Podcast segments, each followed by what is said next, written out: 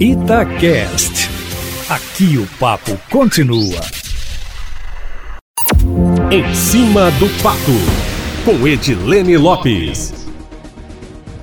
Começou tudo outra vez. Com o fechamento de Belo Horizonte e a volta da capital à estaca zero das medidas de restrição em relação à pandemia, o comércio volta a reivindicar a adoção de estratégias menos drásticas. Os lojistas, conforme a Itatiaia informou hoje em primeira mão, já pediram reunião, ainda nesta quinta-feira, com o prefeito Alexandre Calil e mais de 10 entidades. Eles querem propor o funcionamento em horário restrito ou dias alternados, mas o fechamento não, porque agora, de acordo com eles, não há ajuda ajuda do governo federal para arcar com seguro-desemprego, enquanto os contratos estão suspensos. Se a prefeitura concordar com a proposta dos lojistas e alterar o decreto a ser publicado amanhã, os comerciantes pretendem manter as chamativas e tradicionais promoções de janeiro para esvaziar os estoques, meu amigo.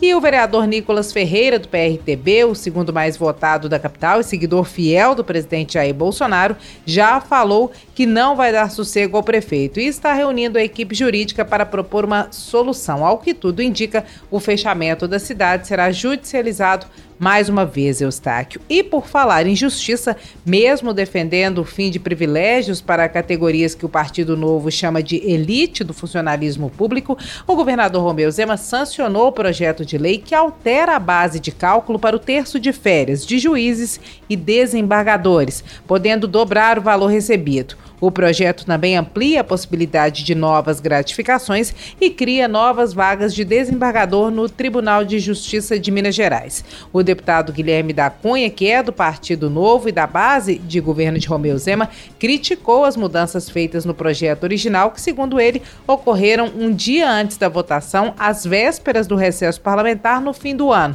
e acabaram transformando a proposta em um trem da alegria, que aumenta privilégios para o judiciário. De acordo com o parlamentar, o projeto inicial previa cortes de benefícios considerados indevidos pelo Conselho Nacional de Justiça. Ao criticar os pares pela aprovação do projeto, Eustáquio, o deputado acabou se indispondo, conforme nós relatamos aqui na coluna em cima do fato, e recebeu como resposta de outros parlamentares que, já que o Partido Novo é contra, o governador poderia vetar, o que não aconteceu, meu amigo. E o projeto foi sancionado, conforme nós informamos em primeira mão e conforme está publicado hoje no Diário Oficial.